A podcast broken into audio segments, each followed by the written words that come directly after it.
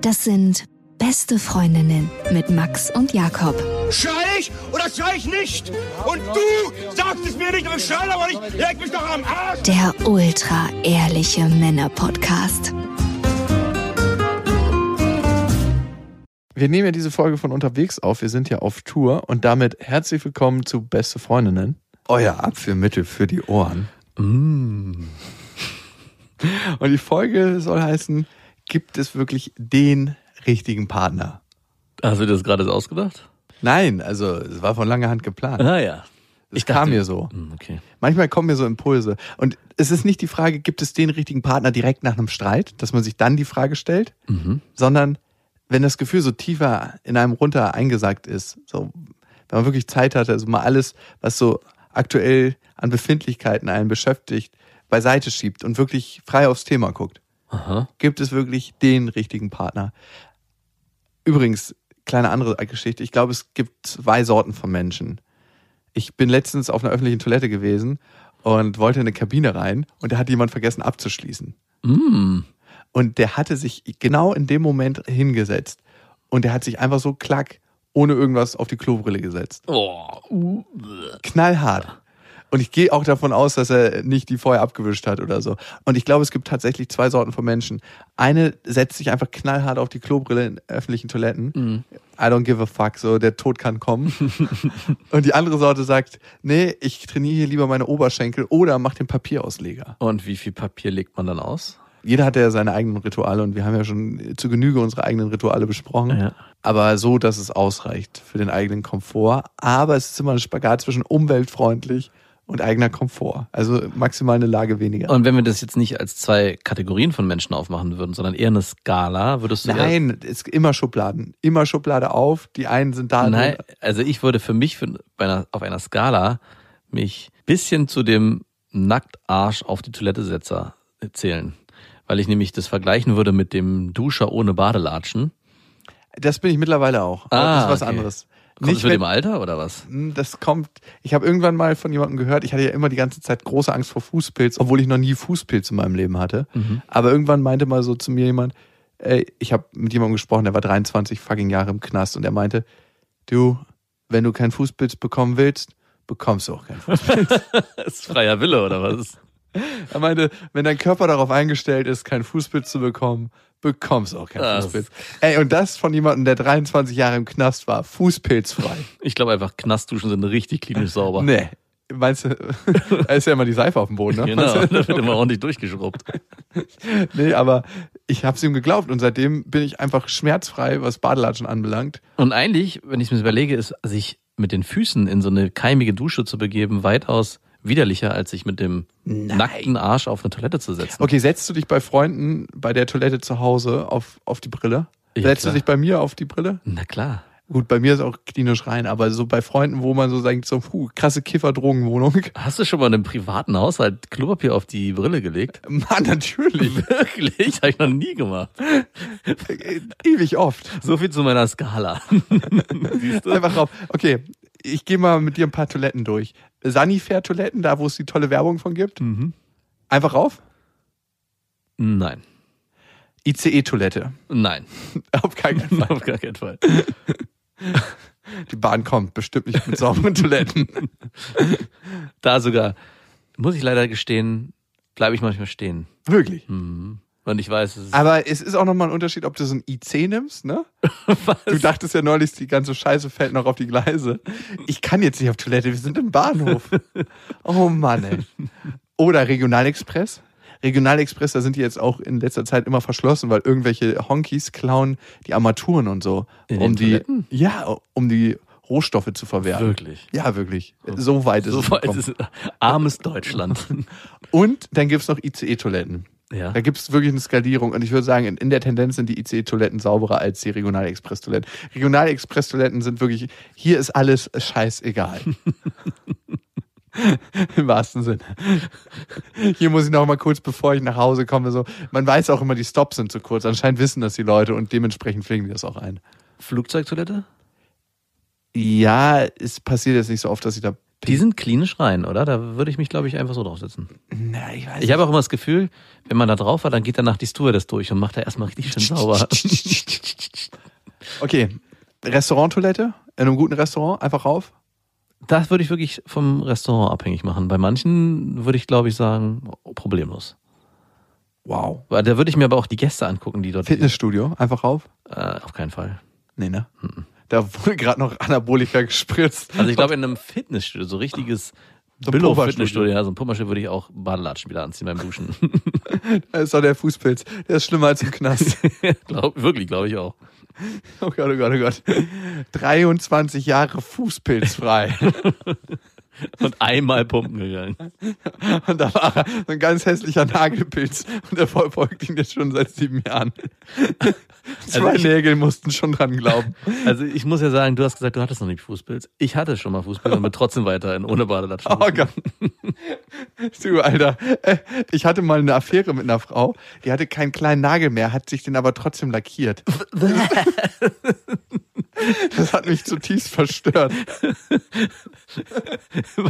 War das dann also hügelig und klumpig oder? Nee, das war einfach so eine Haut lackiert. So, so ein frecher roter Klacks war da drauf. irgendwie, aber irgendwie hat's was. Das war so, als ob der kurz so am, am Pommes genascht hätte und, und dann sich so einen roten Schnurrbart geholt hätte. So, Aber warum dann überhaupt? Ich ja, mein, vielleicht die Nägel mal nicht rot machen. ja, genau. Also das wäre vielleicht mein erster Tipp. So nicht so, hallo, ich habe hier keinen Nagel mehr und darum male ich dem roten Schnurrbart an. Das wäre so mein erstes. Nicht so mit so einem Warnsignal, mit so einem Pfeil drauf zeigen. Fußnägel lackieren im Winter oder Herbst ist auch so das Dümmste, was es gibt eigentlich. Kann man eigentlich Fußnägel wieder andocken, so wenn der, der Fußnagel ausgefallen ist? Also mir ist ja, also, so eklig es ist, aber ich habe eine Palette ja auf den Fuß gekriegt, weil ich die aus Wut zertreten hatte. Und mir ist ja der rechte Fußnagel ausgefallen. Ja. Groß vom großen C? Ja, und jetzt habe ich mir den linken gebrochen. Also ich muss da irgendwie mal gucken, was da los ist. Äh, wusstest du, genau, Krankheit als Weg, dass Ja. genau da auch vielleicht was hintersteckt. Ja, auf jeden Fall. Ich Füße gehe brichst. gerade einen komischen Weg und darum breche ich mir immer wieder meine Füße. Ja. Und der große C ist ja auch krass zum Abrollen und Ja. richtungsweisen. Der zeigt als erstes, wenn dein Körper irgendwo hingeht, der große C zeigt die Richtung. Und er sorgt für einen geschmeidigen Gang. Ja. Und ich laufe im Moment überhaupt nicht geschmeidig durch mein Leben. Ja, ist so. Ja, Ne? ja, ja, ja. Ja, und jedes Organ ist ja auch repräsentiert in den Füßen. Ne? Mhm. Weißt du, wofür der große C steht? Mhm. Für den großen Penis? Also Nase, Schilddrüse, Schläfen, aber auch mitten im Gehirn kann man damit landen. Mhm. Und was ist mitten im Gehirn? Also tatsächlich die Spitze. Letztes Mal war es ja der Nagel, der weggefallen ist. Da war es eine Nagelkranzbruch. Ja. Und jetzt ist das letzte Stück vom Fuß gebrochen. Beides steht fürs Gehirn. Ah, genau, die Mitte des Gehirns. Sitzt da nicht auch der Hypothalamus? Mhm. Und ist er nicht unter anderem auch für das Sexualverhalten verantwortlich? Was willst du mir damit sagen? Ja, dass meine Deutung des großen Penises genau richtig war. Und wenn ich mir überlege, dann War da nicht was in deinem Sexualverhalten gerade so? Wow. So, Esoterikstunde vorbei. Ich, lesson learned. Da ist doch irgendwie eine lange Pause gerade, oder? Wenn ich Genau diese Pause. Ein Jahr. die wird symbolisiert. Mit meinen beiden Zehbrüchen. ja. Hier Anfang und Ende. Nee, Ende noch nicht, aber hier schließt sich das, der Kreis. Vielleicht hat sich bald der Kreis geschlossen, vielleicht ist die Pause bald zu Ende. Aber was sagt mir das über meine Beziehung? Meine beiden Zehbrüche. Das, da müssen wir jetzt mal, äh, Torwald, uns anrufen, Krankheit als Weg, ne? Mhm. Torwald, alles okay? Torwald? Alles, ich habe mich nur gerade in der Leitung. aber das führt mich indirekt, oder, aber das führt uns indirekt wieder zu der Frage, gibt es den richtigen Partner? Mhm. Und das ist eine ziemlich schwierige Frage, weil ich habe für mich gemerkt, dass ich immer wieder, wenn ich eine Frau sehr anziehend finde, mit ihr in die gleichen Konflikte gerate. Und das Komische ist, wenn ich eine Frau habe, mit der es relativ konfliktfrei läuft, und das war bisher immer so bei mir, dass ich es irgendwann so langweilig fand. Also, lag, das lag doch aber dann wahrscheinlich vor allem an dir. wie meinst du das? Na, wenn du sagst, mit Partnerin war es bisher immer so, dass es extrem konfliktfrei verlief und du das von dir aus erzählst, dann bist du wahrscheinlich der Part in dem Konstrukt, der es darauf hinauslaufen lässt, dass es nicht zu Konflikten kommt. Nee, das war die Frau. aus meiner Perspektive. Also, ich kann mich immer streiten, wenn die Frau das will. Ah ja. Na, äh, ich bin auf der einen Seite ein gelassener Mensch, aber wenn sich jemand mit mir streiten will, dann kann er die richtigen Knöpfe drücken und das machen. Okay. Und ich glaube, wir tauschen immer Aufmerksamkeit aus. Und manche Frauen ziehen Aufmerksamkeit durch Streits auf sich. Mhm. Und durch Fall. Mhm. Provokation und durch, jetzt schauen wir mal, was der Mann hier zu bieten hat. Das ist so deren Form des Widerstands und dann Aufmerksamkeit auf sich ziehen. Aber braucht man dann, wenn man sich den richtigen Partner suchen will, jemanden, der streitet, wenn man eine bestimmte Art oder eine bestimmte Persönlichkeitsstruktur hat? Also, was wäre das Gegenmodell zu jemandem, der sich stark streitet? Wen braucht er als Gegenpol? Braucht er einen Gegenpol oder braucht er jemanden, der auch streitet? Das ist genau die Frage. Und Also ich glaube, es braucht immer einen Menschen, der dich zu dem besten Menschen entwickeln lässt, der du sein kannst, der dir diesen Schutzraum aufmacht. Also der, der deine Schwächen kennt und der dich in dem fördert, was du für ein Mensch auch werden möchtest. mhm. Ich meine, das ist sehr, sehr groß. Ne? Und ich muss mich selber fragen, mache ich das auf? Also dieses, stelle ich diesen Boden her, diese Ebene, dass jemand zu dem werden kann, was er wirklich werden möchte. Weißt du, was ich meine? Mhm, Ich habe gerade irgendwie bei Boden an Wüste gedacht. Du meinst Eine wahrscheinlich schönen Nährboden. Auch in der Wüste. Die Wüste lebt. Ja, da gibt's viel, vieles, was lebt, aber es braucht entsprechende Mechanismen, um durchzuhalten. Bei dir muss man, glaube ich, lange durchhalten. Würdest du sagen, du bist eine, eine Wüste, eine Savanne oder ein Dschungel? Was bist du? Mm, Ich glaube, ich bin so ein Steppe. so, so Grassteppe. Wo Gras wächst, aber nur ein bisschen. Ah, okay. es ist eine Dürreperiode. Auf jeden Fall. Alle sind auf der Suche nach dem Wasserloch. Mm, Alle Tiere haben sich aufgemacht. Und zwei Nilpferde überleben gerade in ihrem kleinen Wasserloch. Und von Tag zu Tag wird's trockener. Und alle hoffen auf enger. den großen Regen. Es wird immer, die pressen sich immer mehr zusammen. Ja. Und dann, gerade wenn man denkt, okay, es ist vorbei, gibt's so einen kleinen Regenschauer. Ah, aber nur ein kleiner. Aber nur einen ganz kleinen. das gerade so für 10, 12 Tage reicht. Genau. Und dann irgendwann gibt's auch mal einen richtig großen und man denkt, wow, die Wüste lebt Ach, im wahrsten- deswegen bin ich hier. Ja, genau. Ah, okay, jetzt verstehe ich dein Beziehungsmodell. Ich glaube, ich pflanze einen sehr, sehr schönen Garten an. Habe ich vergessen, ihn zu gießen. Ich glaube, genau. Der ist so richtig durchgesetzt, so richtig schönen Spießergarten. Mit jeder Pflanze, alles perfekt, jeder Kübel, Hochbeet auch, mit schönen Früchten. Hab alles schon fertig gekauft. Kurz vorm Früchte Und das sieht richtig gut aus alles. Also ich bin der Balkonpflanzer, der Ja. alle Tomatenpflanzen schon in der großen Größe kauft, die dann richtig teuer sind und wo die Tomaten am Ende viel teurer sind, als wenn man sie im Geschäft kauft. Und dann bin ich zwei Wochen im Urlaub. genau. Und wenn du wiederkommst, dann wunderst du dich und ärgerst dich vor allem darüber. Die Tomaten hätten noch länger durchhalten müssen. Und das ist nicht dein Fehler. Genau, das bin ich. Ja, natürlich mache ich mir darüber Gedanken, was bin ich für ein Partner und was stelle ich für einen Nährboden her.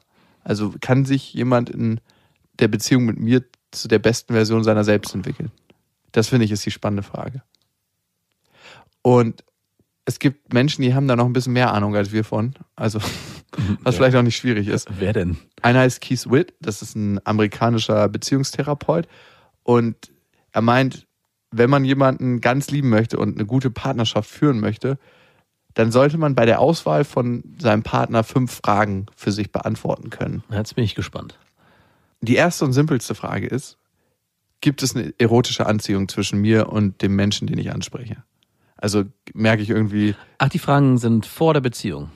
die Fragen sind bei der Auswahl Okay. und währenddessen können die auch stattfinden. Also Das beides. Mhm, okay. universell anwendbar.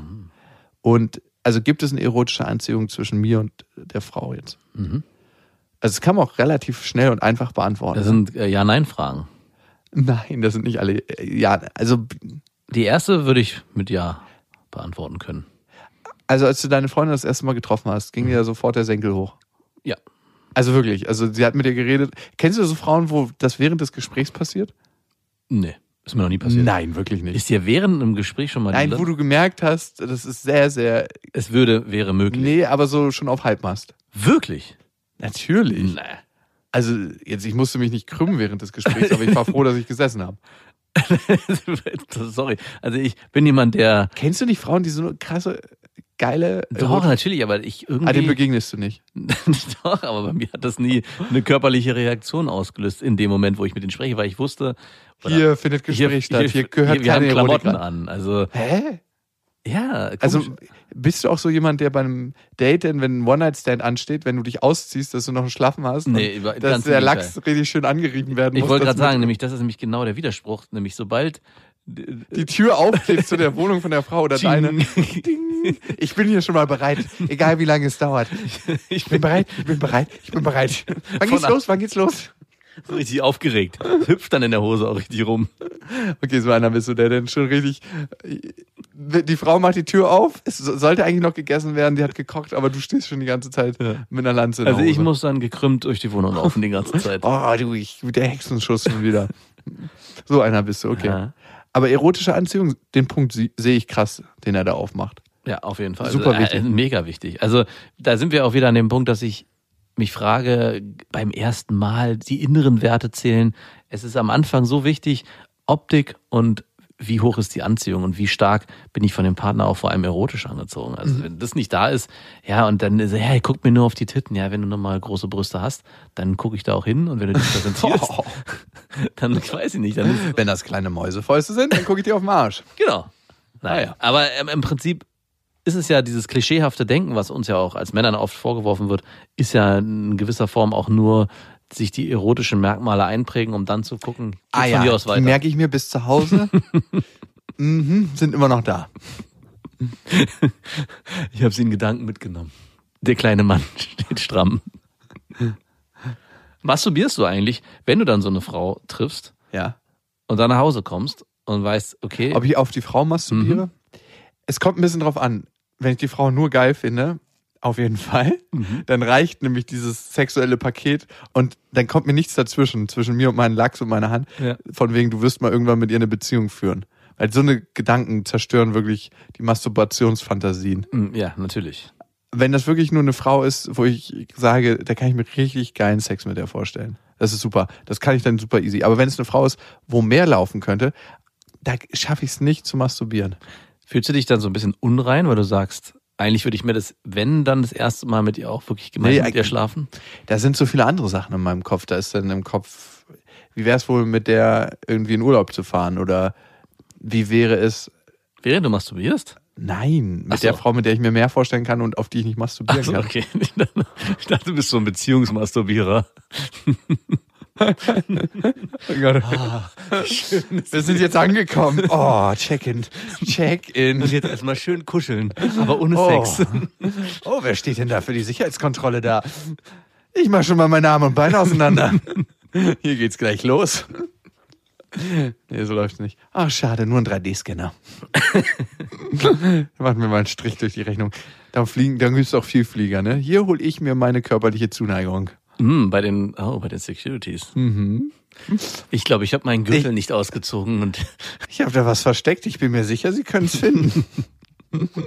Begeben Sie sich mal auf die Suche mit Ihren Forscherhänden. ist dir eigentlich schon mal aufgefallen, dass man auch von Frauen untersucht wird als Mann? Nein. Doch, ist mir schon mal letztens Nein. erst passiert. Doch. Ah. Nein, Oder bist du immer zu dem, der zu dem ich glaube, bei dir äh, waren die sich nur so nicht so sicher. bei mir meinst du? Wo schicken wir den hin? Der, ist doch, der zieht doch gerade seine Hormonbehandlung voll durch. Hey, wollen wir mal nicht? Wollen Naja, im Prinzip wissen sie ja nicht, welches Geschlecht ich habe, ne? Nur an meinen äußeren Merkmalen das festzumachen. Wirklich, das ist krass diskriminierend eigentlich, ne? Wieso? Das Naja, ist genau äh, die Gender-Debatte. Ja, total. Ja, eben. Bin ich bei dir. Ach so, okay. Aber dann ist es irgendwie diskriminierend, das an deinen äußeren Merkmalen. Ja, genau. Eigentlich, Wie macht man es dann? Also einfach mal jeder fummelt an und dann, wo du dich am wohlsten mitfühlst? Oder, oder zwei Hälften? Ist nicht jeder auch männlich und weiblich? Also eine Seite wird von einem Mann abgetastet und die andere Seite von einer Frau. Also ich wäre dafür, man macht so ein großes Gate auf am Flughafen, so eine Kontrolle, wo man eine Skala einzeichnet auf der Mitte unten und dann kann man sich Einordnen. einordnen. Aber eine Skala ohne, also eine Skala ohne Zahlen, ohne Nummern. Nein, nein, nur ein Strich. Rechts weiblich, links männlich. Und dann kann man für sich entscheiden, wo möchte ich heute hin. Aber die Frage ist dann, wenn du so nur eine kleine in die Mitte gehst, von wem wirst du dann untersucht? Hm. Sind es dann zwei, die dich untersuchen? Oder eine Frau, die sich selbst unsicher Oder es gibt eine gegenüberliegende Skala, wo dann die Security stehen, die dann entsprechend raushüpfen. Heute fühle ich mich so. Glaubst du, das Geschlecht definiert ist über äußere Merkmale? Also ist man männlich und weiblich oder Mann und Frau? Oder ist man wirklich auf einer Gender-Skala irgendwo und kann sagen, ich bin eigentlich. Es gibt beides. Also es gibt Menschen, die ordnen sich einfach zu und dann gibt es fluide Menschen. Mhm. Und beides ist in Ordnung. Würdest du sagen, du bist eher fluide oder ordnest du dich knallhart zu? Ich würde sagen, es gibt solche und solche Tage. genau. Nein, in der Regel würde ich mich sehr, sehr krass zugeordnet fühlen. Also, Auf die männliche Seite. ja, also ich fühle mich nicht. Nee, ich auch nicht, aber ich habe mich schon gefragt, wie viel Weiblichkeit ist in einem? Also würde ich wirklich sagen, es gibt nur schwarz und nur weiß? Oder würde ich auch eher auf, Ist eine Skala. ist eine Skala. Eine und dann würde ich vielleicht so bei so 85 Prozent. Ich dachte, die ist nicht nummeriert. Ja, ich gebe jetzt aber eine Zahl, um das bildlich besser darzustellen. 85 Prozent männlich, Mhm. 83 für mich. Oh, weniger als ich. Im äußeren Erscheinungsbild, du bist behaarter als ich. Also du hast eine bessere Hormontherapie gemacht. Dir fallen nicht die Haare aus. Mhm. Noch nicht. I wait for the day. Never. nee, glaube ich auch nicht. Also mir auch nicht. Aber ich würde sagen, ich bin in meinem Verhalten ein bisschen klischeehaft männlich, ja. Ja, das stimmt. Würde ich auch sagen. Aber dann müsstest du ja mehr, aber ich, würde nicht, das würde ich eigentlich höher werten. Also ich würde eher das Verhalten eines Mannes höher bewerten wollen als sein äußerliches Erscheinungsbild. Das Beides ist, kannst du relativ gut das anpassen. ist aber eine sehr weibliche Ansichtsweise, muss ich sagen. Jeder kernige du Mann kriegst jetzt hier nochmal minus zwei Punkte Abzug auf der würde sagen, Männlichkeit. was ist das denn für ein Bullshit? Ja, ist interessant. Wo ordnet man sich selber ein auf der Weiblich- und Männlichkeitsskala? Und es gibt Frauen, die ich, wow, die ich da wa- wahrscheinlich auf die 94, 95 gesetzt hätte. Und hier kommen wir wieder zu diesen ähm, Fragen des Kennenlernens und äh, in der Beziehung. Mit denen war es sehr, sehr schwierig für mich, manchmal eine Beziehung zu führen. Weil die waren A, also und jetzt kommen wir zu klischeehaften Verhalten. Ich habe das erlebt, dass Frauen, die ich persönlich als Mann sehr, sehr weiblich eingestuft hätte, mega unpünktlich waren. Mhm. Also so das praktikable Leben war mit denen fast nicht möglich. Mhm. Und deswegen fand ich das so ätzend, dass ich gesagt habe, ja, okay, das eine ist mit dir zu leben, aber so ein normales Leben innerhalb unserer Zivilisation mit den Grenzen und Rahmen, der auch ab und zu da mal gesetzt wird. Ja. Also wenn wir einen Tisch reserviert haben und den um 20 Uhr reserviert haben, dann bringt uns das Treffen um 21 Uhr nichts, weil irgendwie noch was zu Hause zu Ende geguckt werden musste oder Ja. was auch immer. Oder der klassische Satz, ich bin noch schnell duschen und dann komme ich. Um die Zeit, wenn man eigentlich verabredet ist. bitte. Ich, ich habe ja letztens eine Story gemacht von meiner Großmutter. Ja, hab ich gesehen. Bei Instagram. Ja. Das war auch die erste Story, über über die ich wirklich herzhaft auflachen musste von dir. Ich wollte sie noch fragen, Oma, weißt du, was wir beide gemeinsam haben? Mhm. Schon lange kein Sex mehr. Schade, hast du nicht gemacht? Mach ich beim nächsten Mal. Geil. Wenn ich sie sehe. Sie könnte dir so einen Orden verleihen. Wir machen so ein Battle. ja, genau. Wer zuerst wieder? Aber Opa, Opa muss eh fünfmal die Nacht aufstehen. Das ist super. Warum muss er fünf vor dir nach Ja, Hause? weil er zur Toilette gehen muss, weil so. er Harndrang hat. Okay. Er ist auch 87 Jahre geworden. Mm, gutes Alter. Ich habe gesagt, Opa, noch ein Jahr, dann bist du so alt wie dein Vater, dann kannst du.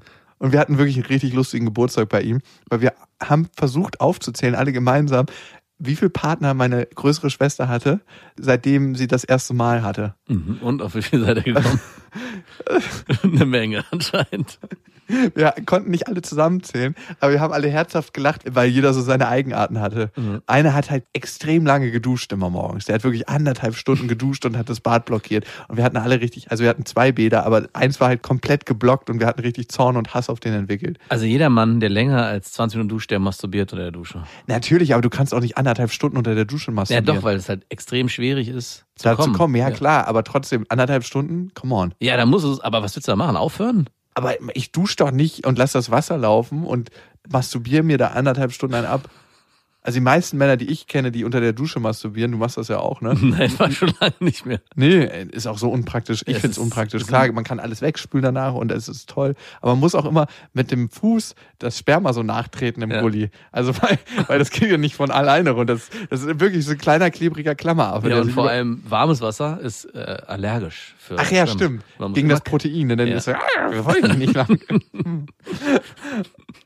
Also ich, die meisten Männer, die ich kenne, die nehmen auch den harten Strahl von der Dusche, Ja. um schön die Eichel durchzumassieren. Richtig, genau. Das Köpfchen vom Lachs. Wie, und, ma- und masturbieren dabei? ja, Wirklich? ja. Nee. Doch. Nein, das ist doch Doch. Ah, doch. Machst du das? Ja, ich habe schon ein paar Mal gemacht, Ich aber habe noch nie. Das hat noch nie bei mir irgendwas ausgelöst. ich mach dir mal einen schönen harten Strahl bei meiner Dusche. Da kommst du aber in fünf Minuten mit einem glücklichen Gesicht raus. Das ist wirklich so eine richtig schöne Massagedusche. Also ich habe ja so einen Rain-Shower von oben Ja. und dann kannst du noch mal wählen mit so einem Handding, ne? Und da gibt's den Turbostrahl. Aha. Und der läuft so, so ein bisschen arrhythmisch. So Ach so, okay. Und was meinst du? Wenn, stell dich mal auch in eine Saunalandschaft, in diese Wellness-Dusche, die von allen Seiten kommt. Ja. Du wunderst dich, warum da ein paar Leute länger drin sind. Also ich hatte eine Freundin, die ist damals umgezogen von einer Wohnung in ein neues Haus. Und ich bin da noch mit der zusammen gewesen. Die haben eine richtig große Dusche gebaut. Also ein richtig begehbares Bad. Klar, jedes Bad ist begehbar. das ist super. Aber eine richtig geile große Dusche, die von allen Seiten Düsen hatte und von oben. Und ich glaube, ich hatte noch nie so viel Sex in der Dusche wie in dieser von ihr. Und ich glaube, auch die Eltern waren sich dessen nicht bewusst, bis irgendwann sie, glaube ich, gecheckt haben, warum duschen die eigentlich immer so lange. Vor allem, wie viel Wasser das auch verbraucht Ja, das ist natürlich nicht schön, aber es war mir egal. Und da war so viel Platz, es war traumhaft. Geil. Also ich kennst du diese kleinen Duschen, diese, diese mit diesen Doppeltüren, die man zumacht, und wenn man da drin Sex hat, hat man echt das Gefühl, man macht hier Ich gleich habe ja auch eine riesig große Dusche, Ja. die begehbar ist. Und soll ich dir was sagen? Ich hatte noch kein Mal Sex in der Dusche. Ich wusste es. Nur mal vorm Waschbecken. Was ganz geil ist, weil du dich dann dabei beobachten kannst und die Frau. Weil wenn du eine Frau von hinten brummst, kannst du ihr schlecht ins Gesicht gucken. Darum finde ich es auch immer geil, wenn sich die Frau ab und zu mal umdreht, Ja, um dir ins Gesicht zu gucken. Nimmst du eine Frau an den Haaren, wenn du sie von hinten brummst? manchmal schon, ja. Ja, aber schon sanft, ne? Den, nee, den Pony und dann so, Den Pony? wenn, also wenn die lange Haare hat, dann wickel ich den so einmal um die Hand. Und dr- drückst dir so den Ellbogen in den Rücken Den rein? Rücken, genau so. Und zieh. Also ich finde, das muss er immer sanft machen, aber es hat Aber was sehr seit, Geiles. aber seitdem ich weiß, dass du mal in so einem Sadomaso-Haus warst und so ein Fertigkostüm hast, anhattest, ist dieses Bild ein bisschen verstört. Das war ein Versuch, ne? Also ich war da nicht aus eigenem Interesse, möchte ich nochmal Trotzdem, anmerken. jedes Mal, wenn ich das denke, denke ich, hm, Ich bin beruflich da reingeschlittert in die Situation. wie auch immer. Lass mich dein Pferd sein. Für diese eine Nacht.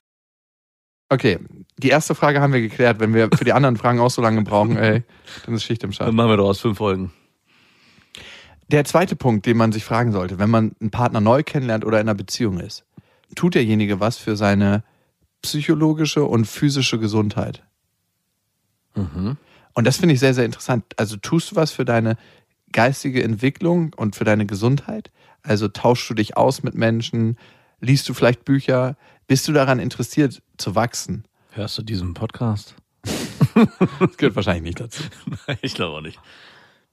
Und was machst du für deinen Körper? Und da muss ich, du würdest als Partner definitiv ausscheiden. In der zweiten Kategorie auf jeden Fall. Ich habe in letzter Zeit mehr Sport gemacht. Das tut so. Das ist, Sport machen ist, als ob du dir mit großen Händen einen runterholst. Also wirklich den ganzen Körper Wie, benutzt als dann- Penis. Weil, weil dann dein, dein Penis so klein wird, wenn du mit großen Händen masturbierst. Das, Nee, ist Bild wirklich, funktioniert nicht so Nein, richtig. für mich ist es wirklich, als ob dir jemand, als ob jemand deinem ganzen Körper einen runterholt. Ach so, jemand Fremdes kommt und masturbiert deinen Körper Ja. anstelle. Ah ja, okay. Das ist eine ich- Körpermasturbation. ich Sport ist eine Körpermasturbation. Ich weiß, du bist ja ein bisschen eitel, deswegen wollte ich es ungern sagen, ich habe es vorhin auch gesehen in deinem engen T-Shirt. Ah ja? Mhm, ein bisschen Bizeps und die Brust ist ein bisschen straffer geworden. Ich habe dreimal Sport gemacht. Mein Körper springt darauf sofort an. Das ist wie so ein Drogensüchtiger.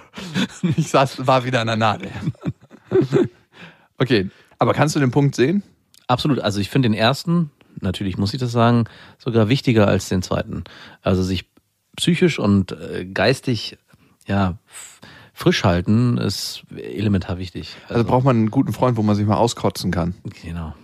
Hey, ich habe mich heute frisch gehalten. Ich habe meinen Dreck in der Freundschaft gelassen. Ja, Und beim zweiten Punkt spielt natürlich auch Ernährung eine große Rolle. Nicht oh ja, sorry, total vergessen. Mhm. Und da finde ich, bin ich auch voll dabei, wenn man im ersten Date sich bei einem großen Burgerhersteller trifft, in Gelb und Rot, dann weiß ich nicht, ob man dann noch ein zweites machen sollte. Es sei denn, man gibt der rothaarigen Plastikfigur draußen auf der Bank noch einen schönen Blowy. also es kann als Gag sein, also das ganze Date. Dann würde ich das nehmen, ne? Hast du das schon mal gemacht oder was, ein Date in diesem Laden?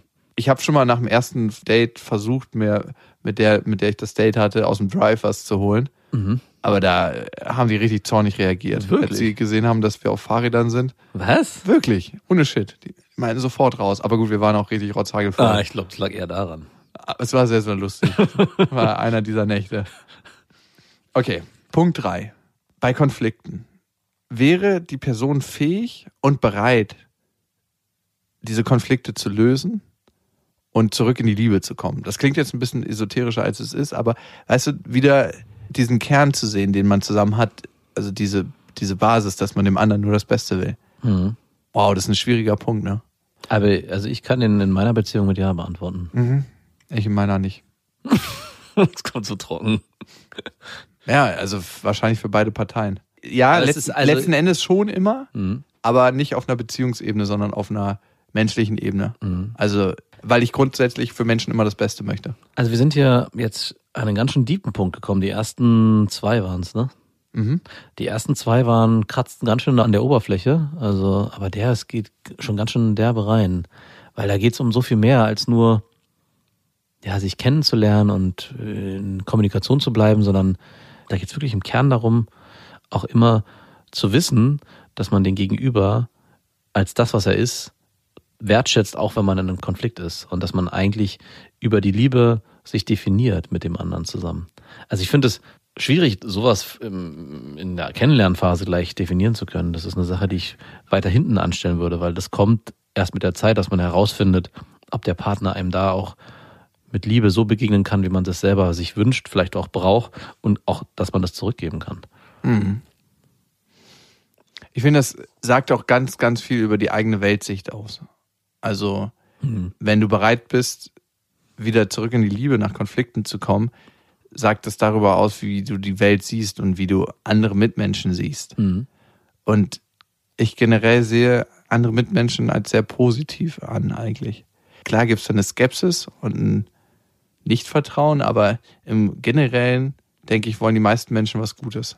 Also auch meine Grundhaltung, äh, komischerweise als Pessimist, glaube ich nicht, dass mir andere Menschen was Böses wollen im ersten Moment. Also ich gehe immer davon aus, dass mir jeder erstmal was Gutes will. Aha. Und dann im nächsten Schritt fange ich langsam an zu zweifeln, wenn sich Sachen auftun. Aber der erste Moment ist immer, du willst mir nichts Böses, weil ich auch nichts Böses will. Also ich gehe da von mir aus. Also ich gehe immer, sage immer, jede Begegnung mit neuen Freunden, Partnern, auch Beziehungspartnern früher, habe ich immer so wahrgenommen, ey, ich bin hier, weil ich dir eine gute Zeit machen will und deswegen gehe ich auch davon aus, dass du mir auch eine gute Zeit machst. hier, weil ich. Ich habe natürlich auch gelernt, dass es nicht immer so ist, dass es viele Menschen gibt, die eigentlich vor allem ganz, sehr ganz böse sind. berechnend sind. Ja, Und- berechnende Menschen. Wow. Ihr eigenen Vorteil sehen. Fucking.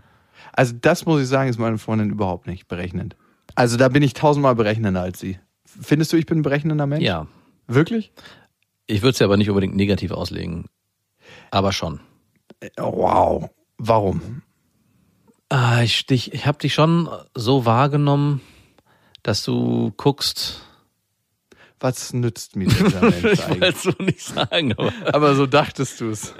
ja, so da, ich, ich wollte jetzt nicht von Nutzen sprechen. Ich wollte es ein bisschen schöner und diplomatischer formulieren. Ich bin seit so vielen Jahren selbstständig, ich muss so denken. Das sind Ja. meine Überlebensstrategien. Nein, ich will das nicht entschuldigen, aber du hast vollkommen recht. Ich denke schon oftmals in Kategorien. Also A, bin ich gerne mit Menschen zusammen, mit denen ich noch wachsen kann. Also Mhm. und deswegen denke ich, in der Kategorie begegnet man sich hier auf Augenhöhe und wow, also bin ich wirklich so berechnend? Nur ein bisschen. Aber was heißt das für dich ein bisschen? Äh, Mach das mal an einem Beispiel fest, bitte, damit ich das verstehen kann. Also du bist ja jemand, der in den Medien arbeitet und ich habe dich schon so erlebt, dass es immer wieder Situationen gibt mit anderen, dass du guckst, wie kann ich hier für mich einen Vorteil rausziehen, der ja nicht mir am meisten bringt. Also es ist ja dann auch eine gewisse Form der Symbiose, weil beide Parteien davon was haben, aber es geht schon so in die Richtung, dass du dir so ein bisschen das dienlich machst. ich schüttel dich schüttelst oder wie? mich schüttelt. Ich weiß ja nicht, ist auch vielleicht ein Anmaßen von mir soweit. Ich, Nein, nein, bitte raus damit. das, ich weiß raus ja nicht. damit. Ist ja auch nur eher ein Gefühl, als dass ich jetzt so Ja, das Gefühl ist schon das, das Wichtigste.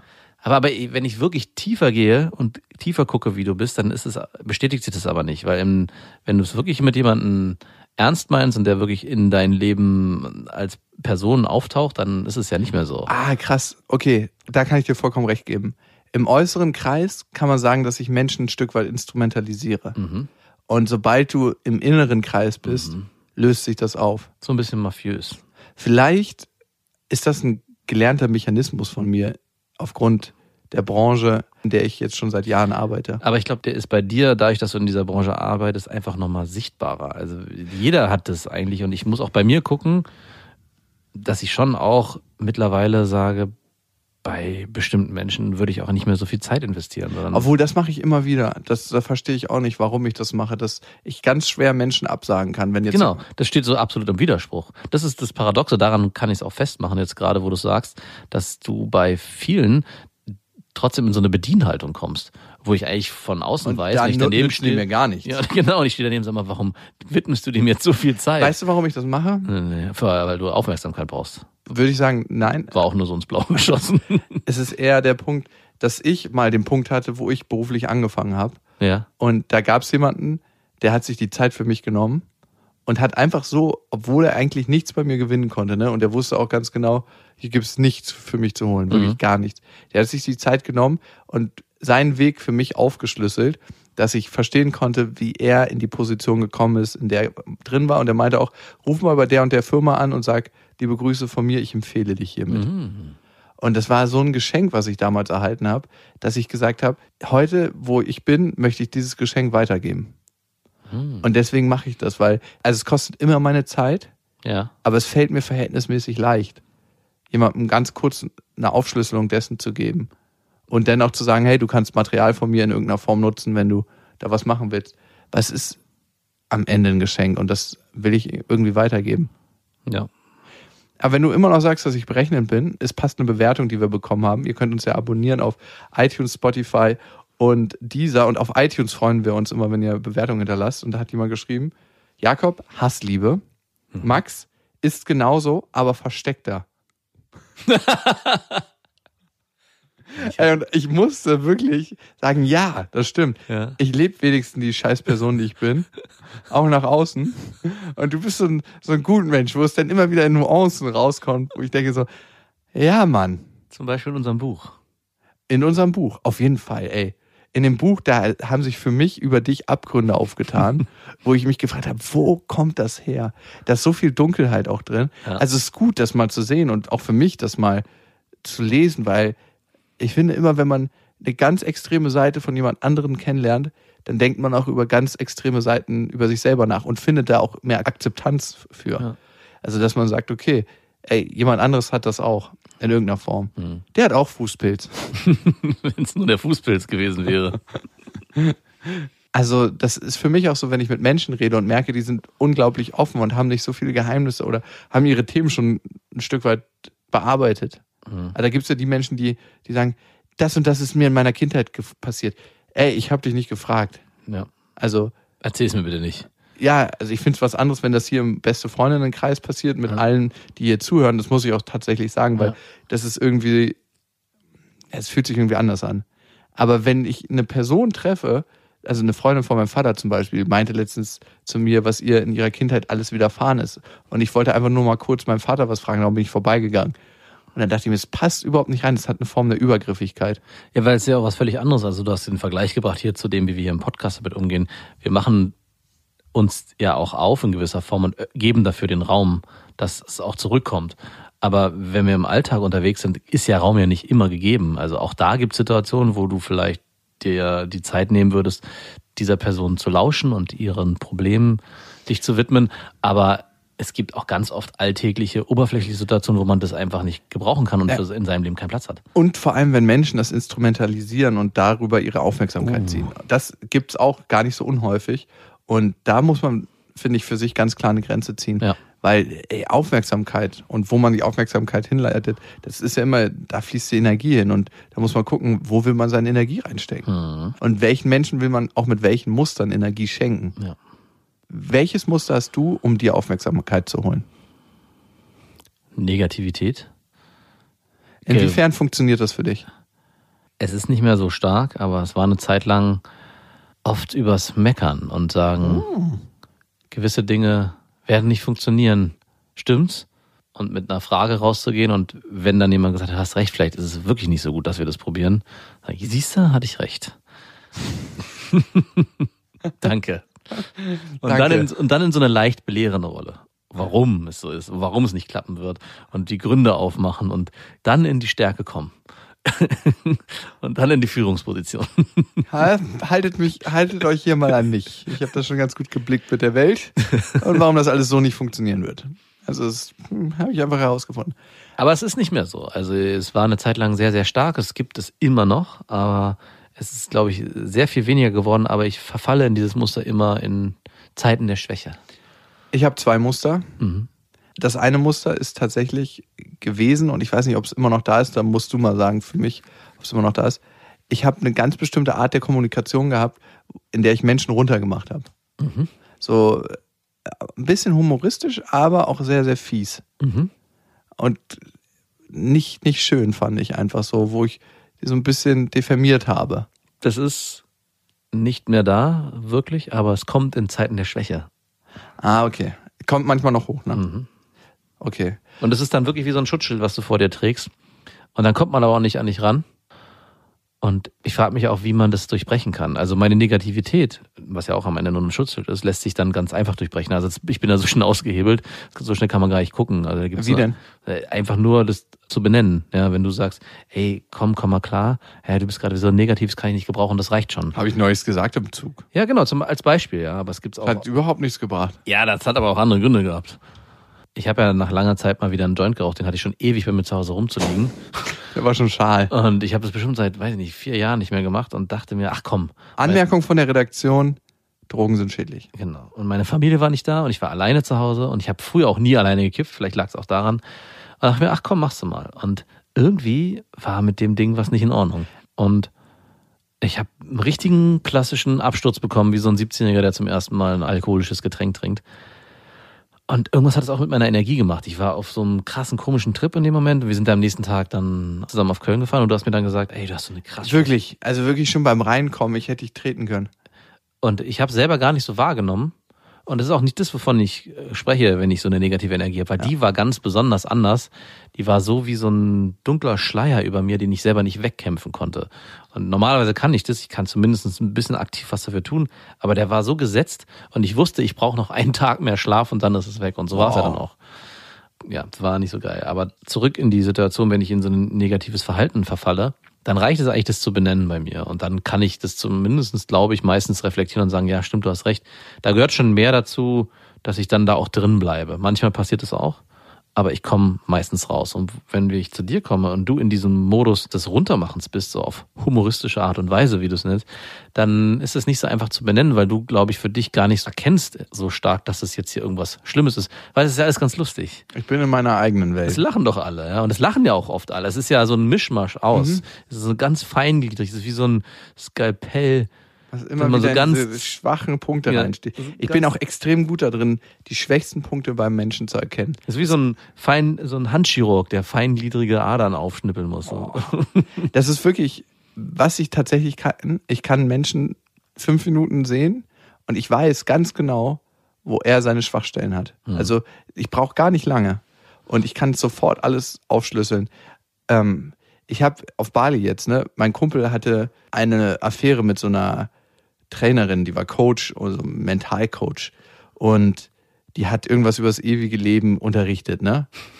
Und die hat mich dann irgendwann gefragt, ob ich ewig leben möchte. Und ich fand die Frage irgendwie so bescheuert. Und man hat auch richtig gemerkt, dass das, was sie predigt dort, nicht gelebt wurde von ihr. Mhm. Und ich hätte die früher innerhalb von fünf Minuten auseinandergenommen. Mittlerweile schenke ich mir die Energie und denke mir so, ja, mach du mal dein Ding und versprich den Leuten ewiges Leben und mach da mal zwei, drei Euro mit. Ich konnte sofort erkennen, dass das krasser Bullshit ist. Mhm. Übrigens habe ich noch eine zweite Form, wie ich Aufmerksamkeit auf mich ziehe. Ja. Die lebe ich heute mehr. Ich glaube, es ist Humor. Ja. Ja, natürlich. Aber das ist ja so offensichtlich. Das habe ich gar nicht benannt. Er muss nicht immer alles versteckt sein. Also eigentlich ist der Karrierewunsch Clown früher als Kind von dir geäußert worden. Ich möchte mal Clown werden. Übrigens, wo wir bei Clownen sind, ne? Mein Vater hat ja früher in einem Geschäft richtig derbe eingeklaut und durfte deshalb nicht zur Polizei, weil er schon vorbestraft war. Wirklich?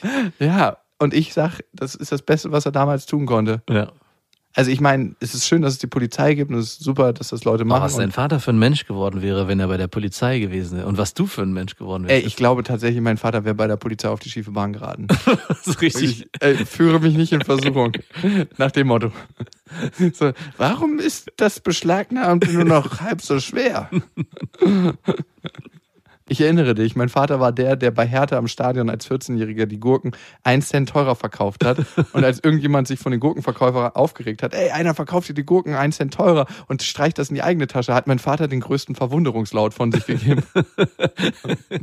so einer bei der Polizei. Wir sollten ihn finden. Lasst uns gleich suchen. Und währenddessen verkaufe ich meine Gurken einen Cent teurer. Okay, Punkt 4. Gibt es den richtigen Partner oder wie findet man den richtigen Partner aus der Frageliste? Ist die Person ein liebendes Familienmitglied? Das kannst du auch erkennen, wenn die Person noch keine Kinder hat. Also wie ist die Person mit ihrer Familie verbandelt? Und natürlich haben da manche eine Arschkarte und haben einfach eine richtige Kackfamilie. Aber ich bin immer in Alarmbereitschaft, wenn die Frau ein völlig zerstörtes Verhältnis zu den Geschwistern, zur Mutter, zur Vater, zu den Großeltern hat. Meine Mutter ist ja das beste Beispiel. Was für eine schlechte Grundvoraussetzung. Aber im letzten Jahr vor dem Tod, ne? Äh, letztes Jahr sind ja alle Familienmitglieder mütterlicherseits haben sich selbst ausgerottet, hat ich ja erzählt, ne? da hat sie, also in den letzten Jahren hat sie wieder Kontakt aufgenommen. Und ich muss sagen, vom Potenzial her ist meine Mutter hat den größten Schritt gemacht. Von ich komme aus der Wüste, aus der emotionalen Wüste in ich erziehe eine Familie, wo genau das anders erlebt wurde. Also ist das klassische Alkoholikerbeispiel. Meine Mutter ist Alkoholikerin und ich rühre keinen Tropfen an. Also ist in unserer Konstellation nicht der Fall, aber weißt du, was ich meine? Mhm. Also sie hat aus, einem, aus einer Wüstenregion mit viel Wasserzufuhr einen nährhaften Boden geschaffen. Ja. Und es ist auch nur eine Regel, wie hoch ist das Konfliktpotenzial bei gibt es den richtigen Partner, ne? Also wenn ich eine Frau wähle, bei der wirklich Wüstenlandschaft angesagt ist, Mhm. bei den familiären Beziehungen, dann ist das Konfliktpotenzial entsprechend hoch. Natürlich. Hast du darauf jemals geguckt, wenn du eine Frau kennengelernt hast? Indirekt? Ehrlich gesagt, nicht so wirklich. Und ich muss sogar gestehen, dass es mich eine Zeit lang sogar eher angesprochen hat, wenn die Familiensituation bei meiner potenziellen Partnerin damals zerrüttet war.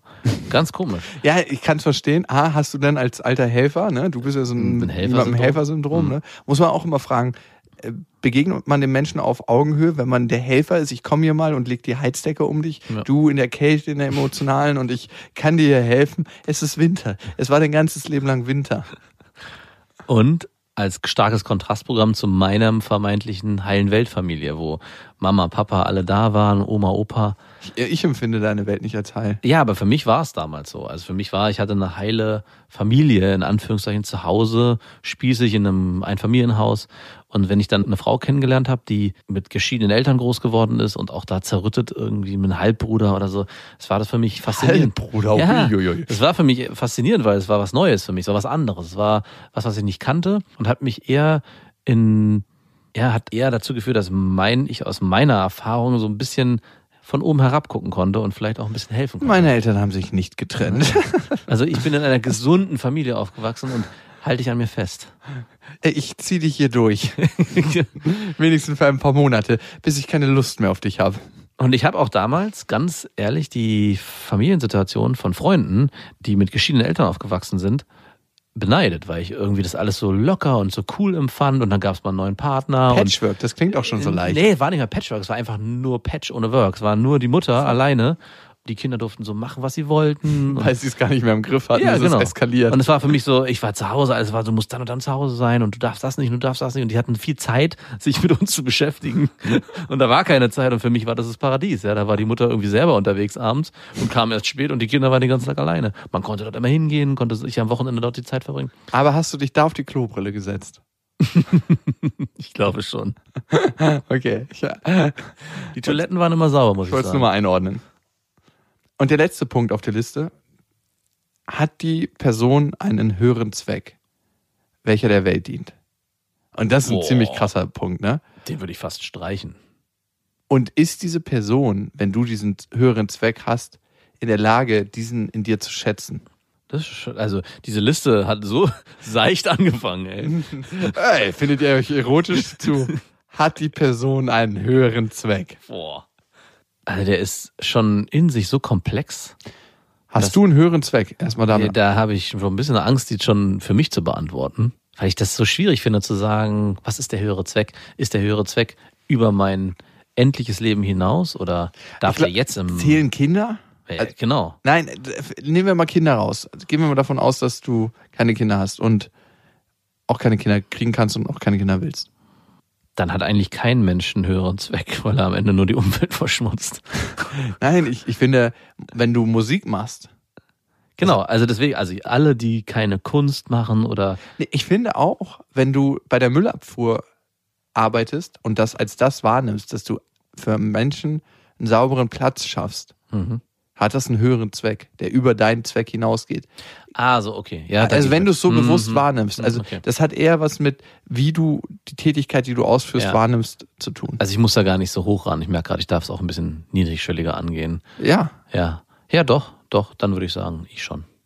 Dann darf ich mir auch zugestehen, auf diesem Planeten weiter zu verweilen, obwohl ich schon den Bonus Kinder habe. du alter Umweltverschmutzer. Und mit Kindern ist man raus, so. Das ist so, okay.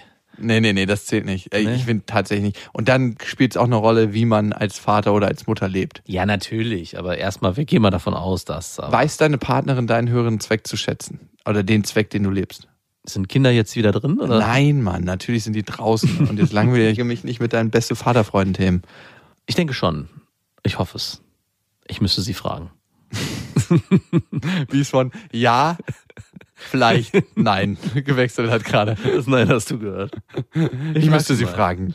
In Klammern nein. In Klammern, ich wusste es ja selber noch nicht mal. Und ich hatte diesen Punkt ganz klar für mich mit Ja beantwortet. Aber Ja, wenn ich darüber nachdenke, lebst du vielleicht den höheren Zweck als ich? Ich jetzt, Ja, als du. ja. Also ich weiß nicht, man darf die wahrscheinlich nicht in Konkurrenz stellen. Kies, darf man die, von Kies ist ja die Liste, darf man die Punkte in Konkurrenz stellen? Ja, Mann, Konkurrenz ist das, was dein Leben richtig blumig aufgehen lässt. Konkurrenz ist Punkt 6, den habe ich noch nie aufgeschrieben. Das hat mein Verlag mir verboten. Bringst du Hass in diese Welt? Und wenn ja, wo tust du das? Die Liste wurde jetzt erst richtig spannend. Sie ging eigentlich bis 10. Kann dein Partner den Hass, den du in die Welt bringst, schätzen? Würde dein Partner es dir erlauben, fremd zu gehen? Kann dein Partner das tragen? Mit Liebe. Kann dir dein Partner mit Liebe entgegnen? Hast du einen großen Schwanz? Diese Liste ist übrigens nur für Männer. Kann deine Frau das schätzen? Okay. So, wir müssen mal wieder die Pubertätshormone ein bisschen runterdrehen. Okay, aber es ist trotzdem eine schöne Liste. Super. Nein, es ist wirklich eine Ja, schöne doch, doch, ich meine es ernst. Es ist eine Liste, die ich wahrscheinlich vor fünf Jahren ausgelacht hätte. Mhm. Aber jetzt, wo ich auf dem bitteren Boden der Tatsachen bin, hangele ich mich an allen kleinen Strukturen, die ich in irgendeiner Weise finden kann. Listen helfen. Ja. Ja, ja, ja, da, da, da. Lass mich hier erstmal meine Checkliste durchgehen. Bist du auch jemand, der so am Wochenende in, in der bunten so diese Psychofragen durchblättert? Bin ich? Pseudofaktisches Wissen, meinst du? Genau. Dann lese ich mir noch mein Horoskop durch. Oh, das aus drei Sätzen besteht. Sie mögen in diesem Jahr beruflichen Erfolg haben. In der Liebe läuft es anders. Heißt das anders noch besser oder schlechter oder hilf mir da mal mit der Deutungshoheit. Ah, wir sind eigentlich am Ende unserer Folge, aber wir haben einen ganz wichtigen Mann vergessen. Ich glaube, er ist schon von 120 Instagram-Followern auf 280 geschnellt. Mhm. Und da geht noch was. Also Michael Stich, wer ihn nicht kennt, wird ihn in diesem Leben wahrscheinlich auch nicht mehr kennenlernen, aber folgt ihm mal bitte auf Instagram. Der Mann hat sich's verdient, weil das war jemand, der hat ein Profil mit Person des öffentlichen Lebens Mhm. Und hatte 127 Instagram-Follower und der hat einiges getan für einen bestimmten Bereich. Mit, mit euch können wir da vieles erreichen und vieles schaffen. Michael Stich. Der Name ist Programm. Ich fände es so geil, wenn da irgendwann so 20.000 Boah, das schaffen wir mal nicht. Da müssen, Das schaffen wir da nicht. müssen wir unsere In Influencer, let's unite. Und auch ihr, Influencer, let's unite. Wir könnten so ein, mit so Plakaten rumrennen. Für Ey, Stich. Da ist es doch, den höheren Zweck im Leben erfüllen. Mhm. Hallo, da haben wir ihn gefunden. Michi. Michi unterstützen. Ja. Michi, wir tun, was wir können. Und wenn ihr in irgendeiner Form Reichweite habt, bitte, bitte folgt diesem Beispiel. Der Mann braucht, ich weiß nicht, ob er es braucht, er hat nie danach ich glaube, wir gefragt. brauchen es nicht. Ist es denn höherer Zweck, wenn keiner danach gefragt ist so, als ob du Menschen über die Straße hilfst, der überhaupt gesund gehen kann. Aber halt langsamer. Egal, wir machen das jetzt, wir ziehen es durch. Gemeinsam. Michi Zusammen. Stich. Hashtag Michi. Hashtag mich. Michael Stich Official nochmal. Ja. Ach, da ist er drunter zu finden. Wir sollten heute noch eine Story machen, auf jeden Fall. Auf jeden Fall. Michi, du merkst, ah, ge- genau da ist auch der Weg und der Kanal. So genug. Egal, wo ihr jetzt gerade seid, ob auf eurem Instagram-Profil oder unserem oder Auf, auf mich ist. auf Michis. Oder ihr sagt, ihr habt gar keinen Instagram und das aus Gründen, ist wahrscheinlich, der letzte Weg ist vielleicht und wahrscheinlich der gesündeste. Bis dahin. Wir wünschen euch was. Das waren Beste Freundinnen mit Max und Jakob. Jetzt auf iTunes, Spotify, Soundcloud, Deezer, YouTube und in deinen schmutzigen Gedanken. Diese Folge wurde aufgenommen mit dem Fox USB Mic von Bayer Dynamic